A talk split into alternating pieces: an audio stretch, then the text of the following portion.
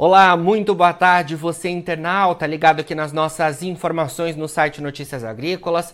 A gente está de volta com a nossa programação de boletins, agora para falar sobre o mercado do petróleo, mercado que avançou forte na sessão desta quinta-feira nas bolsas internacionais, inclusive testando máximas de duas semanas. E para falar sobre a movimentação da sessão de hoje, também sobre todo o cenário envolvendo as questões né, de oferta e demanda dessa dessa importante commodity, eu converso ao vivo com o Tiago Davino, ele que é analista de mercado da Agriinvest. Tiago, muito boa tarde, obrigado por estar presente aqui com a gente, nossa primeira entrevista de 2024, então um bom ano para vocês, tá bom? Obrigado, Jonatas, muito obrigado mesmo, é um feliz ano novo para todos, né, para vocês aí, para os, para os telespectadores, ouvintes aí do Notícias Agrícolas. E começamos o ano com oscilação né, para o preço do petróleo. Porém, se a gente pegar desde o dia 5 de dezembro, ele tem operado praticamente numa banda lateral entre 71 e 75 dólares. Né? Hoje o petróleo está subindo um pouco por conta das questões dos conflitos ali no Oriente Médio, alguma preocupação aí envolvendo rebeldes ali do Irã que poderiam tá, que estariam né, atacando navios petroleiros ali na região. Porém, na contrapartida, assim como a gente observa hoje no mercado da soja, a demanda está muito frágil, muito fraca. E isso também inibe que essas tensões possam ter o potencial mais forte de alta. Então o preço acaba tendo duas forças, uma baixista, que é a demanda fraca, e, a, e o lado altista são essas tensões ali no Oriente Médio. Mas no final, o choque acaba ficando neutro e o preço acaba andando um pouco lateral né? Vai um pouquinho para lá, 75, volta um pouquinho para 70, mas no frigir dos ovos, se a gente pegar na média, ele tem operado aí ao torno de 72 dólares o barril. De fato, né? A gente viu durante a sessão desta quinta-feira o mercado até a subir cerca de 3% ali, mas já reduziu esses ganhos, apesar de ainda seguir no positivo. De fato, esse range de 71 a 75 dólares o barril segue predominando no mercado nos últimos dias. E a gente vai falar um pouco mais sobre as questões envolvendo demanda também mais à frente. Mas eu queria que você mencionasse, Tiago, ainda essas questões das tensões no Oriente Médio, é, que hoje, claro, tem dado suporte aí, né, por conta é, de caso envolvendo ali, né, o, o Irã. Mas a gente não vê no mercado do petróleo é algo que ocorreu na década de 80, por exemplo, quando a gente tinha tensões também é, sendo registradas e o mercado teve a, aquele momento em que repercutiu muito fortemente isso, né? A gente vê que as tensões seguem pelo Oriente Médio, mas o mercado não tem oscilado muito. Perfeitamente. O que ocorre ali, ao contrário do que foi lá na década, na crise do petróleo da década de 70, que foram estourar uma grande crise econômica nos Estados Unidos no início da década de 80, é que lá você tinha um conflito entre os países árabes e Israel, e como os Estados Unidos apoiavam Israel, como retaliação ao país norte-americano, os países árabes iam e fechavam a torneirinha de oferta de petróleo para a maior economia do mundo. E naquele momento, os Estados Unidos era, de longe, o maior importador e consumidor de petróleo do mundo. Então, ele dependia dessa oferta do Oriente Médio para suprir a sua demanda.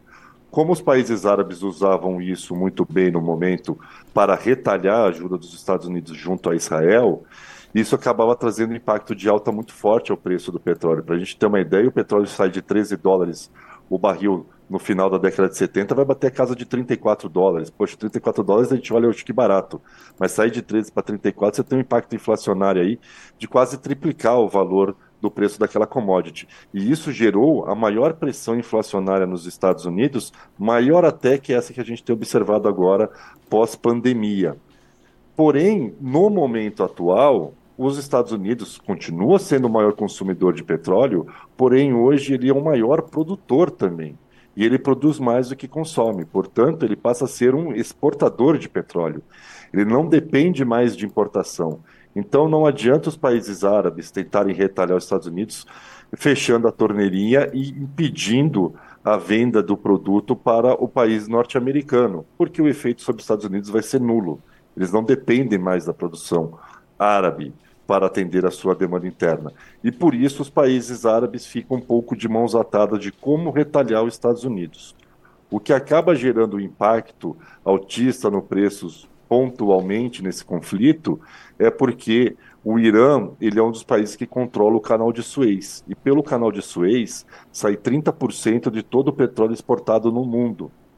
Então, se o Irã começa a fazer ataques, e tem feito isso, né? Ataques a navios petroleiros, isso tende a diminuir a oferta de petróleo vindo daquela região para os países do globo que são importadores. Porém, o impacto é bem menor do que seria se tivéssemos ainda os Estados Unidos como um país relevante como importador de petróleo. Perfeito, Tiago. Excelente explicação que resume o que a gente né, vem acompanhando aí nos últimos tempos no mercado do petróleo com relação a essas tensões no Oriente Médio, que tem papel importantíssimo ali na, na produção do óleo. Eu queria que você falasse um pouco mais também, Tiago, em relação à demanda, né? Porque a gente vem acompanhando desde o ano passado as nuances envolvendo essa questão com impacto para o mercado, a China né, que aí tem destaque em relação a este tópico do mercado, é, não tem né, dado muitos sinais é, positivos em relação à demanda, não é isso? Perfeitamente. É, em 2023, a grande frustração no mundo se chama China. Todos os países, quando saíram das medidas de restrições sanitárias, de, de restrições de locomoção, de, de, de locomoção urbana, esses países tiveram um boom de consumo. E se esperava que a China, que, só foi o último país no mundo a, a, a acabar com, a, com o fim das restrições de mobilidade urbana, é, fosse ter um boom do consumo. Mas o chinês acabou adotando pela poupança e é, continua ainda reticente, com medo da doença e por isso não teve o consumo esperado na China e por isso a China foi a grande frustração do ano passado. Foi esse foi um fator muito importante para o preço do petróleo médio do barril ao longo de 2023 ter ficado bem abaixo do preço médio de 2022, né? A ausência da China trazendo uma recuperação da sua economia. E vale mencionar, a China é o maior importador de petróleo do mundo hoje, né? Ela assumiu o lugar dos Estados Unidos. Então, a gente teve esse baque da China e continuamos tendo até então. A economia chinesa, até o momento, não dá nenhum sinal de melhora de demanda, nenhum sinal de melhora de consumo. Portanto, a gente perde essa força autista que é a demanda da China. Por outro lado, um outro fator também negativo da demanda é que nós entramos agora, na teoria, num período sazonal de alta do petróleo, que é o período do inverno no hemisfério norte nesse, nessa época do ano, aumenta-se muito a demanda por óleo para calefação, óleo de aquecimento das casas, nos Estados Unidos, na Europa, né, por conta do frio. Porém, como estamos tendo um frio bastante ameno, tanto na Europa quanto nos Estados Unidos, a demanda por óleo de calefação está baixa em relação aos últimos anos, trazendo mais um ponto negativo da demanda. Então a gente tem de um lado uma China que não dá sinais de vida de reaceleração econômica, pelo contrário, né? Está com um crescimento pequeno e constante e não dá sinais de melhora. E na outra ponta, que a gente poderia ter uma recuperação da demanda para óleo de calefação, também não temos porque o frio está menos rigoroso que nos últimos anos, diminuindo então a demanda de óleo para calefação. Portanto, Jonatas, o lado da demanda tem sido um importante peso na formação do preço na ponta negativa. Perfeito. A gente conversava também, é, Tiago, um pouco mais sobre dados dos Estados Unidos envolvendo a questão dos estoques, que estão, é, os estoques estra estratégicos, né, estão nos níveis mais baixos da história. Isso tem, de alguma forma, limitado ali a, as quedas envolvendo a questão da demanda também, né? Perfeito. É, com o advento da guerra Rússia e Ucrânia, a, a, o país russo cortou o fornecimento de gás natural e de petróleo para a Europa. Por conta disso, os Estados Unidos viu como uma oportunidade de negócio e os Estados Unidos passou a suprir a demanda europeia com a sua oferta da sua reserva estratégica. Então, os Estados Unidos exportou muito petróleo para a Europa nos anos de 2022, 2023 e segue exportando agora, vai seguir exportando, melhor dizendo, ao longo desse ano de 2024. Por conta disso, as reservas estratégicas dos Estados Unidos caíram para os menores níveis da sua história. E Diante desse quadro, o governo americano, isso ele já tinha anunciado na metade do ano passado. Quando o petróleo se aproximar da casa de 69 dólares o barril, ele ia entrar no mercado comprando o produto, formando estoque. Por isso que a gente tem observado, toda vez que o petróleo se aproxima dos 69 dólares o barril do petróleo, logo um, um rápido repique no preço e ele volta a subir. Porque aí é os Estados Unidos entrando e comprando o petróleo, apesar de ele ser autossuficiente, ele quer recompor a sua reserva ao longo do tempo. Mas como ele está uma situação mais confortável, por ser hoje o maior produtor de petróleo do mundo, ele estipulou 69 dólares como um nível que ele entende como ideal para a compra do petróleo porque ele acha que nesse nível está barato. Por isso que a gente acaba criando um piso no petróleo nesse 69. E por isso que o petróleo não cai mais. E em contrapartida, a demanda fraca global impede com que o petróleo também possa vir voltar para casa dos 80 dólares ou se aproximar desse patamar. Tiago, é, a gente teve ontem, né, na quarta-feira, a divulgação dos estoques dos Estados Unidos, né, todos aqueles dados envolvendo também é, a atividade das refinarias, o cenário de combustíveis por lá. A gente teve algum destaque importante que a gente precisa acompanhar para as próximas semanas? É, os destaques são todos eles na ponta negativa para o preço, né? Tanto é que antes de sair os números, o petróleo estava operando em alta ontem, na parte da manhã. Acabou virando para queda no fim do dia, depois da divulgação dos números do estoque dos Estados Unidos. E todos os principais números do estoque de petróleo indicaram um, um, um número de aumento de estoque muito maior do que esperado pelo mercado, seja para o petróleo, o óleo bruto, seja para os destilados, para a gasolina, para óleo de calefação, denotando e reforçando aquele quadro, aquela visão que comentei anteriormente, de uma fraca demanda. Né? O mercado esperava uma queda de 675 mil barris de petróleo aumentou 1 milhão 338, foi então, ou seja, na direção completamente contrária do que o mercado esperava.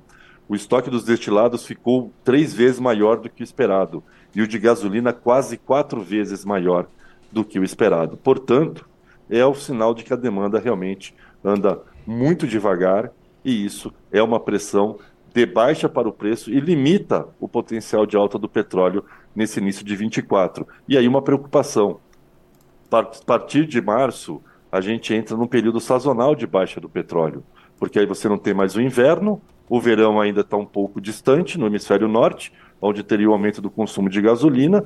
Então, portanto, a gente tem ali, a partir da virada de março para abril até o início de junho, um período sazonal de baixa do petróleo.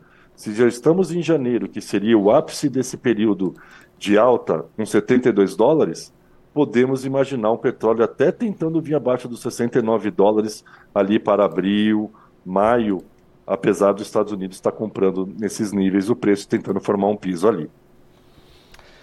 Certo. Tiago, então, já que você trouxe esse cenário envolvendo né, é, questões deste início de ano, Queria que você desse um panorama, principalmente para o primeiro semestre do ano, né? Tem essa questão, então, aí envolvendo o período sazonal para o mercado, mas o que, que os nossos internautas, os produtores rurais, os investidores que nos acompanham devem estar de olho para esses primeiros seis meses do ano de 2024, quando a gente fala em termos de mercado do petróleo? Demanda é um fator importante?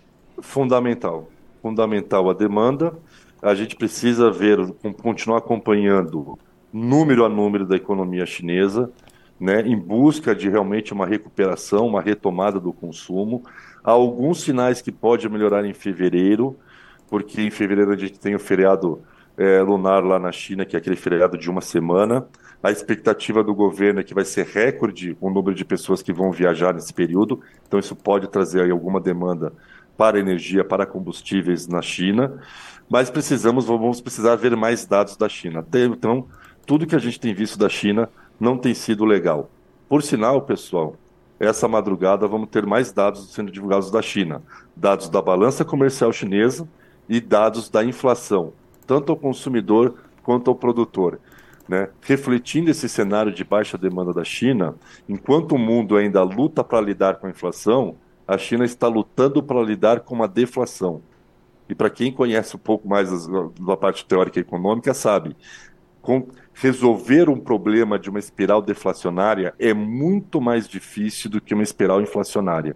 Porque na deflação, o consumidor ele sempre deixa para comprar amanhã. Por que eu vou comprar hoje se amanhã vai estar mais barato o preço do produto? Né? Quando você entra numa espiral deflacionária, é isso que ocorre. E a China já vem há praticamente oito meses, raros um ou outro nesse período, apresentando os dados deflacionários. Então, essa madrugada temos dados da China, temos que continuar muito atento aos dados da China. Um ponto que pode melhorar ao longo do ano é o preço do barril do petróleo é a questão da queda do dólar global. Os Estados Unidos esse ano vai começar um ciclo de queda de juros. Historicamente, quando a maior economia do mundo começa a reduzir a sua taxa, taxa básica de juros, isso traz o quê? O impacto de queda no dólar. E dólar para baixo geralmente traz preço das commodities para cima.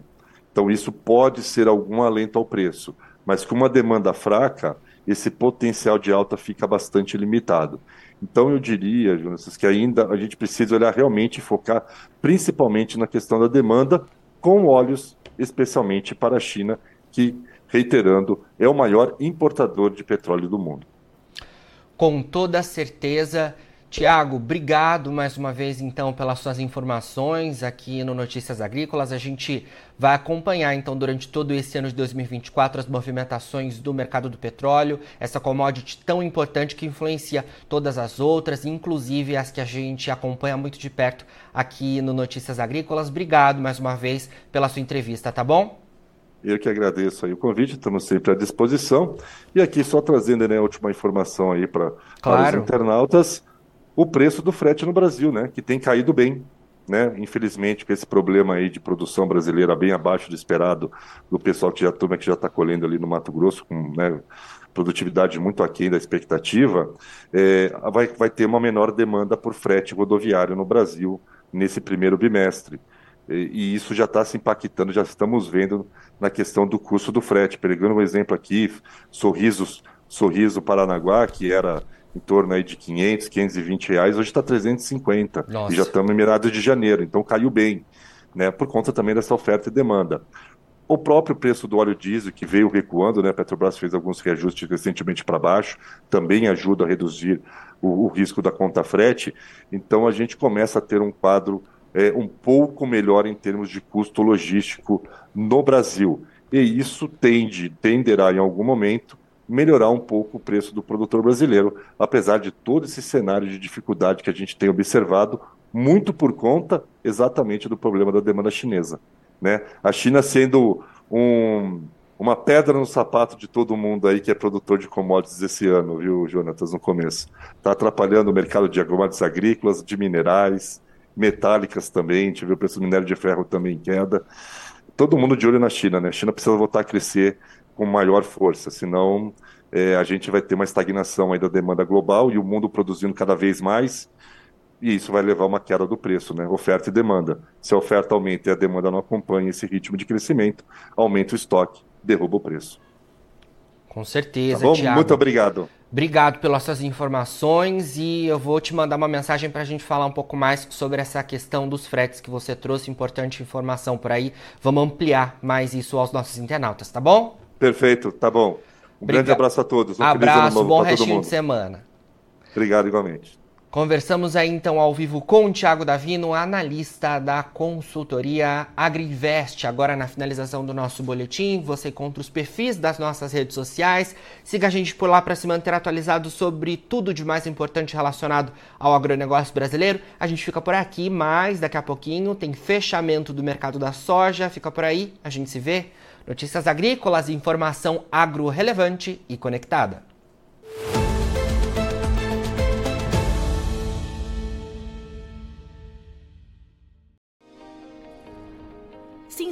Nossas mídias sociais no Facebook Notícias Agrícolas, no Instagram arroba Notícias Agrícolas e no nosso Twitter arroba Notiagre. E para não perder nenhum vídeo, não se esqueça de nos acompanhar no YouTube e na Twitch Notícias Agrícolas Oficial.